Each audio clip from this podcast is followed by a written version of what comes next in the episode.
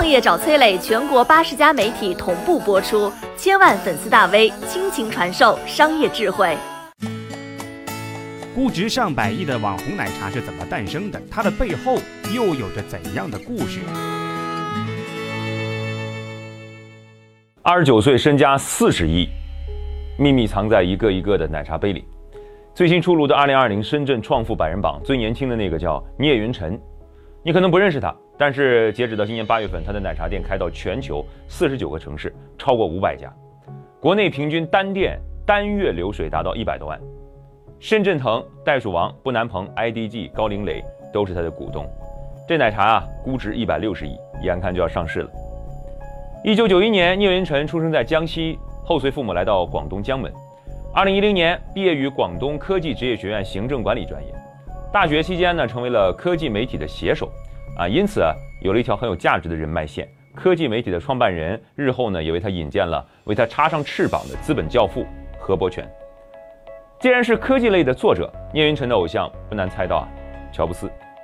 二零一零年呢，苹果四重新定义了智能手机，三 G 网络走向四 G 时代，世界范围之内老百姓手里的功能机迅速换成智能机。聂云辰第一次创业，迎头撞上潮水的方向，他在广州开了一家手机店，专卖手机和配件。店铺位置偏，他便在顾客服务上做文章，免费帮顾客刷机越狱，生意渐渐有了起色。聂云辰望着黄阿玉，他心想，把手机店开成国美式的连锁，岂不美哉？哼。但是越成熟就越明白，错过了时代，干得再好也打不过不远处的华强北。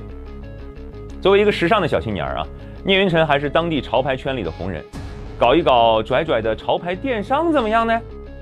坐在街边喝奶茶的聂云辰也迅速打消了念头。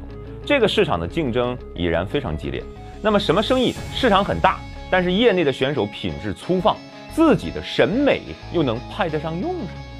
手中的奶茶给了他答案。奶茶起于日本，兴于弯弯。第一代粉末勾兑，第二代放点水果色素搭配，第三代应该是什么模样呢？当然是材料更好，奶油更鲜，也可以卖得更贵。聂云辰决定开一家苹果手机样式的那种奶茶店。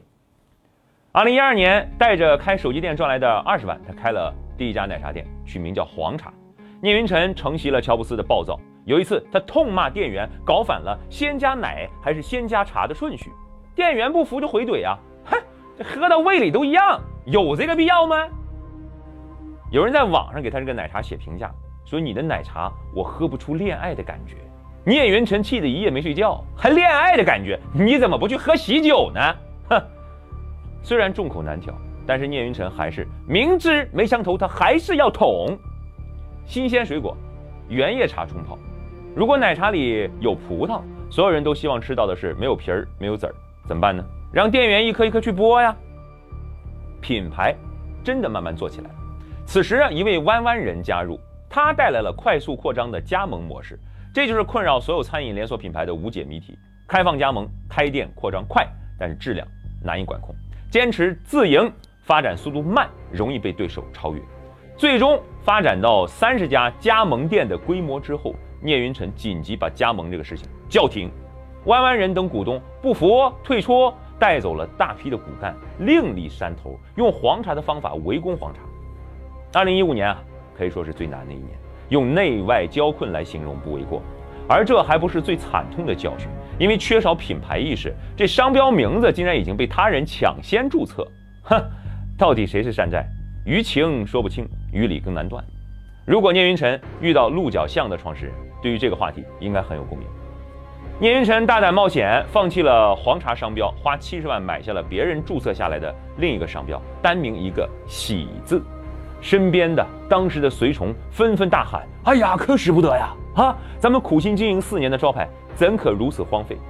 况且这个‘喜’字，看起来真的好土啊！”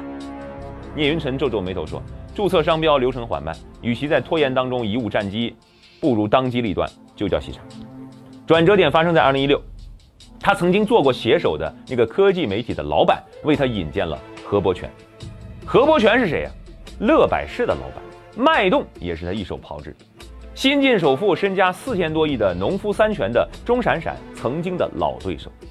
当年乐百氏娃哈哈，农夫山泉三水争霸，乐百氏提出的是二十七层进化这么个概念。当年何伯权去做市场调研，问老百姓：纯净水五层净化、六十层净化，你更相信哪个？老百姓一想说：嘿，五层净化感觉有点少，六十层净化呢你说出来我不信。这就有了黎明代言的二十七层净化，纯净你我乐百氏。而钟闪闪呢，又提出了水太净化了，矿物质都给净化没了，你喝了白喝。所以呢，我们只做大自然的搬运工。何伯权呢，马上研发出能补充维生素和矿物质的饮料，本来定名叫乐百氏维生素水。后来看了那个唐伯虎点秋香当中，唐伯虎为了避免被抓走而用内力操纵脉搏，等次等次等次跳动那个情节，就是那个经典的红烧鸡翅，我最爱吃那一段。看到这个脉搏的跳动，灵机一动，给这个饮料取名脉动。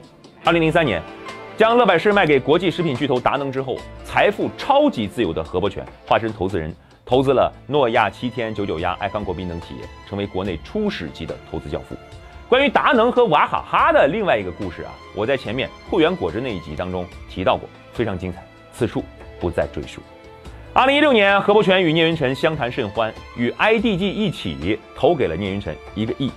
老船长何伯权遥指深圳，说道：“既然是年轻人喜欢的东西，应该去年轻人最多的层次。”二零一七年，聂云辰一年可以在深圳卖出两千万杯。因为成为了年轻人的打卡地，所以排队经常被排到骂街，甚至有人专门做起黄牛生意。不同的门店，不同的装修风格，赞助各种年轻人聚集的音乐节，与各种潮牌频频联动，他就火了。至于是不是真的好喝呢？我觉得不重要。手握一杯，你才是真正的时尚人，就像你必须手握一杯星巴克，你才是白领精英一样。手里的茶呢，就是一张社交名片。不要以为互联网才是大生意啊，资本不蠢，烟酒糖茶都是大生意，咖啡也是大生意，因为上瘾会导致持续复购。聂云辰的背后站着袋鼠王，这很好理解，因为他可以做袋鼠王的餐点招牌。深圳腾也挺一把，很好理解，因为杭州马先搞定了星巴克，可以用宝儿支付。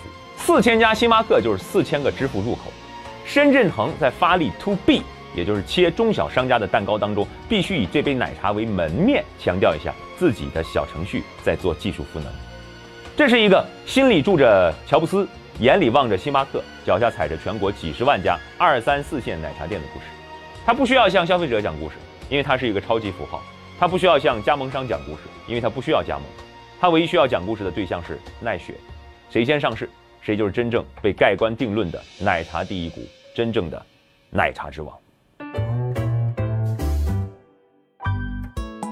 我是商业小纸条，我在很多平台去分享过创业方面的课程和经验，比如说抖音、快手、百度、阿里、腾讯等等。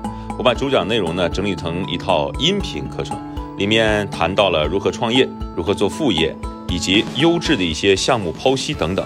相信会对你有所帮助。下拉手机屏幕，在节目简介里添加我的个人微信，这套课程可以免费给你一份。